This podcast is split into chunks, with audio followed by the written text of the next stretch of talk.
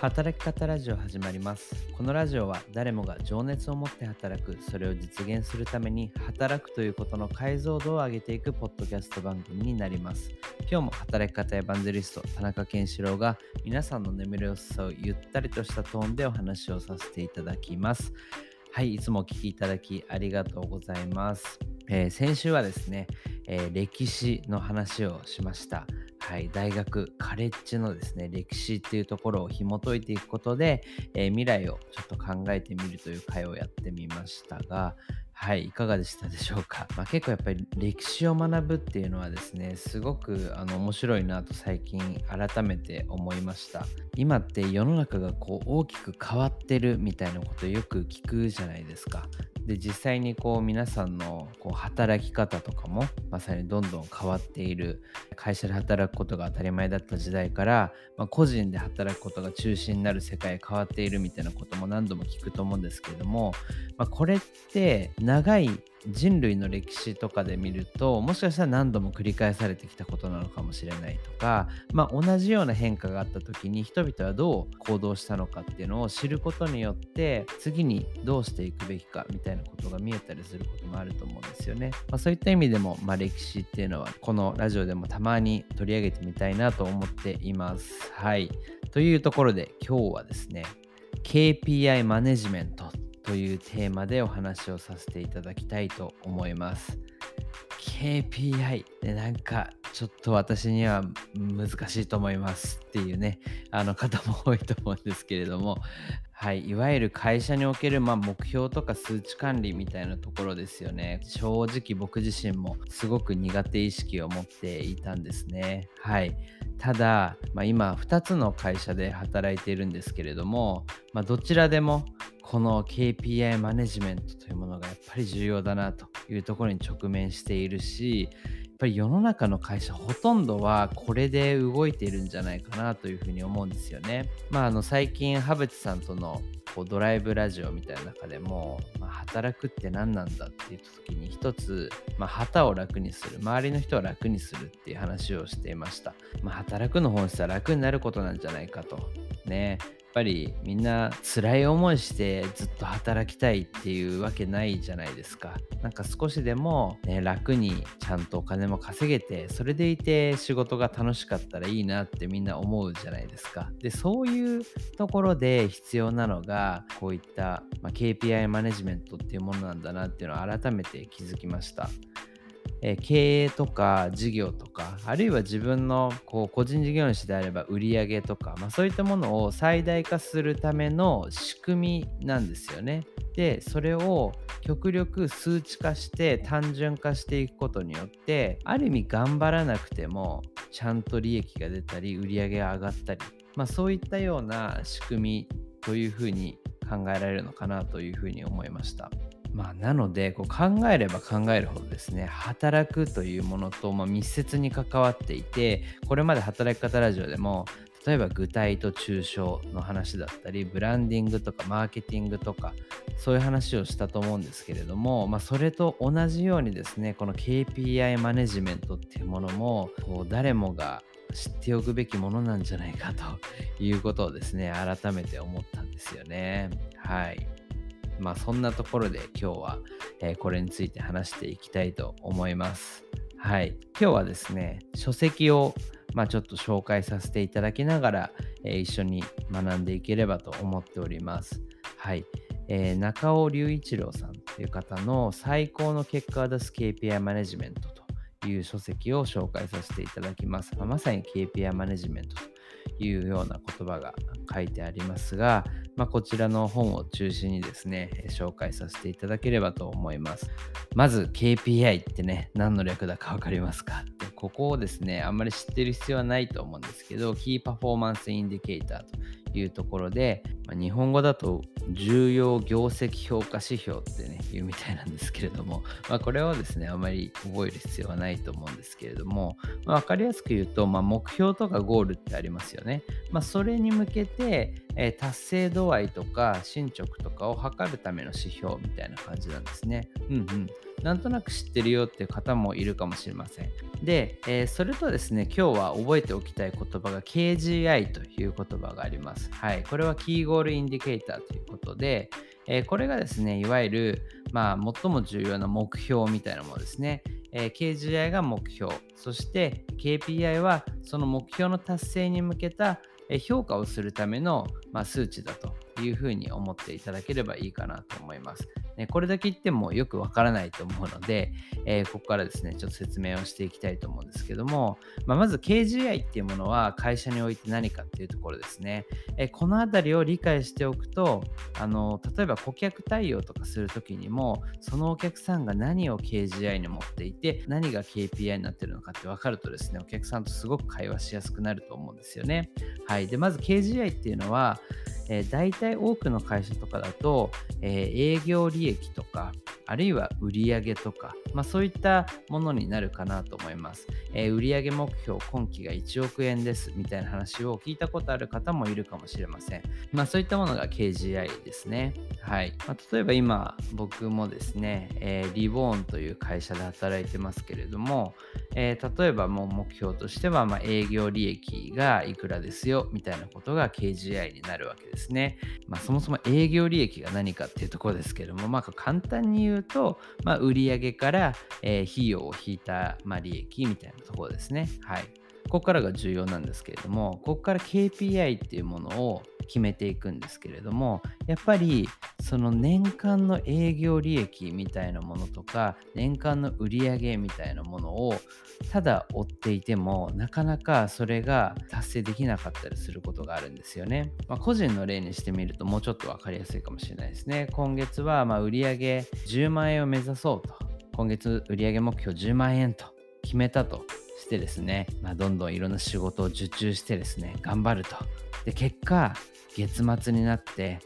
ああ、今月7万円だったか、みたいな。来月もっと頑張ろうでやってみたら、あ、8万円だったか10万円いかなかったな、みたいな。こういうことって結構あるんですけれども、会社において、まあ、この目標がまあ、10万円、例えば10億円だったことに対して8億円だ、7億円だったっていうことが、まあ、続いてしまうと、会社としても信用を落としてしまったりとか、まあ、株主から評価されなくなってしまったりとか、あるいは次の年への投資ができなくなったりしてしまうっていうことが起きてしまうので、すごく危機的なところなんですよね。下手をすると、売上が8億円になったことで、費用が9億円かかっていたとなったら、マイナス1億円ということで、いわゆる赤字になってしまって、会社のお金がどんどん減ってしまうということにもなりかねない。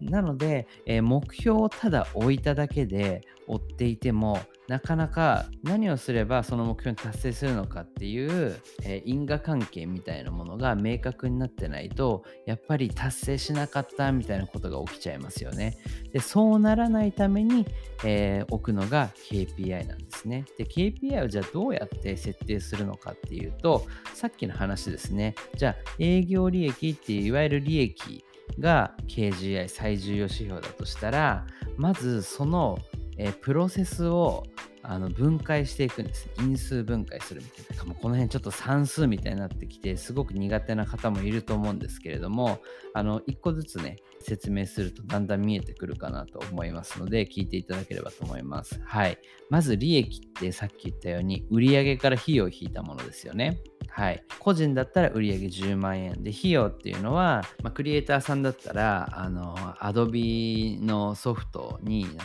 1万円使ってますって言ったら、えー、1万円で、まあ、10万円引く1万円で、まあ、9万円ですねっていうところ。それを9万円目標にしますとかって話だと思います。はい。で、この2つが見えてきましたと。で、じゃあこの売上を KPI にしたらいいのっていうとさっきみたいに売上達成した達成しなかったっていうのって結構いろんな要因から出てくるのってなんとなく想像つくと思うんですよね。ってなってくると売上だけを KPI にしていても達成ができない可能性が出てくると。なのでそのえ売上と費用のどちらかをさらに分解していくんですね。で、費用に関しては、まあ、えー、Adobe の利用料1万円っていうのは基本変わらないので、あの定数っていう、まあ、変わらないものっていうふうに置けるんですね。ってなった時に変わるものを注目していきます。なので売上ですね。売上が変わるものだとします。はい。で、えじゃあ売上をえ細分化したらどうなるのかっていうところでここで掛け算を使ってみるんですね個人の方であればクライアントの数かける1顧客あたりの依頼数、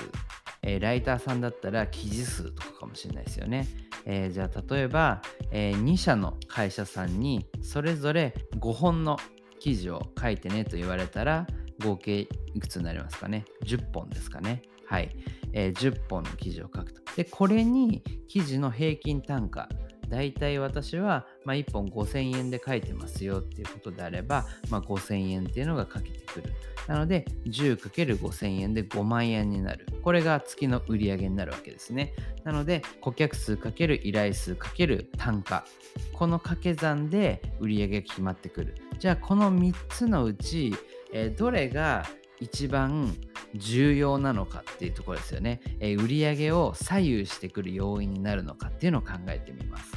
でこれはその人だったりとかその時の会社の状況によっても全然違うんですけれども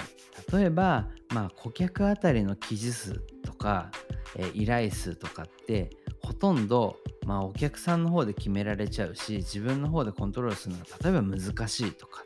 ねあるじゃないですか。でじゃあ今度は単価はどうだろうって言った時に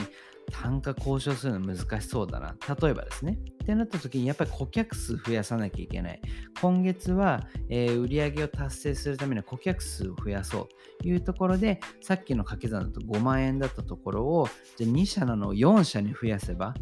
まあ、単純に考えるとですね、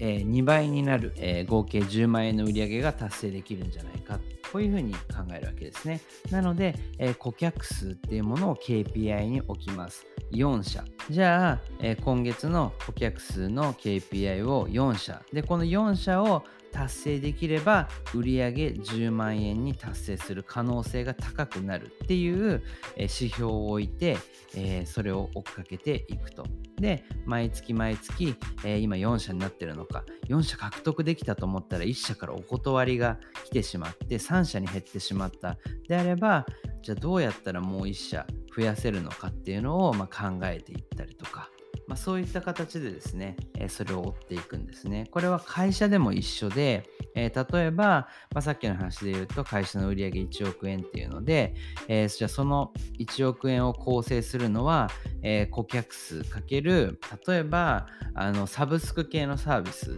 え毎月費用をいただいてですね会社さんから例えば月50万円みたいな形でもらってるビジネスだとしたら、え顧客数かける、まあ、単価っていうのが月の金額になるんですよね。例えば顧客数が5社あって、えー、月に、えー、それぞれ、えー、50万円もらっていたら5個25で250万円ですかね。250万円が月の売り上げ。で、えその会社の KGI っていうのは、え年間で利益を黒字にしますよっていうところだとしたら、えー、継続月数っていうのが重要になってくるんですよね。なので、まあ、サブスクとかだと、例えば1回契約してくれたら、基本的には1年は続けてくれますよっていうところであれば、まあ、継続12ヶ月とか、そういった形で継続月数っていうのも掛け算になってくる。だから顧客数かける月の単価かける継続月数みたいな感じの掛け算になってきますねというところで、じゃあ、えー、今、えー、この状態でですね、えー、月の単価を変えられるか変えにくい。例えばじゃあ、継続の月数っていうのも、今はほとんど、あの、辞める人は、解約者はいないっていう状態なので、一番売り上げに影響を与えるのは顧客数だと。さっきと同じですね。なので、え、顧客数を KPI にしましょう。でも OK なんですけれども、ここからですね、さらにこの顧客数っていうのだけだとコントロールできないパターンがあります。ね。え、今月は顧客数を10社に増やそうと思っても、なんか10社10社って考えていてもなかなかその10社が達成できなくて最終的に月が終わったら7社みたいなことがあるっていう時にじゃあ顧客数っていうのをもっと因数分解してみたらどうかっていう時に、えー、実はこの会社の顧客っていうのは基本的には会社の資料ダウンロードダウンロードしてくれたところに、えー、アプローチをして営業をして、えー、案件になってそこから制約できてるとすれば、まあ、資料ダウンロードの数かけるそこからの制約率っていうのが、え顧客数を決めてますよね。資料ダウンロードが毎月100枚ありますよと。で、えー、100枚にそこからだいたい、え、10%のお客さんが最終的にお客さんになってくれますよって言った時に、まあ、そこで初めて10社になるんですよね。100ダウンロード数のうちの10%なんで10社と。じゃあ、資料ダウンロード数を KPI に置くのか、制約率を KPI に置くのかっていうところのどっちなのっていうところになるんですけれども、まあ、例えばですね、えどっちが変動する可能性があって自分たちで変えられるのかっていうと、制約率はちょっと今難しいと。例えば資料の多分質をもっと良くすればとかその後の営業マンのプレゼンの力を上げれば制約率が上がるかもしれないんであれば制約率側を KPI にするもうちょっとその資料ダウンロードのそのホームページ自体の見やすさとか、あとは検索のしやすさとか、まあ、そういったものを置くんであれば、ダウンロード数の方を KPI にしてもいい。まあ、こんな感じでですね、KPI っていうものを決定していくんですね。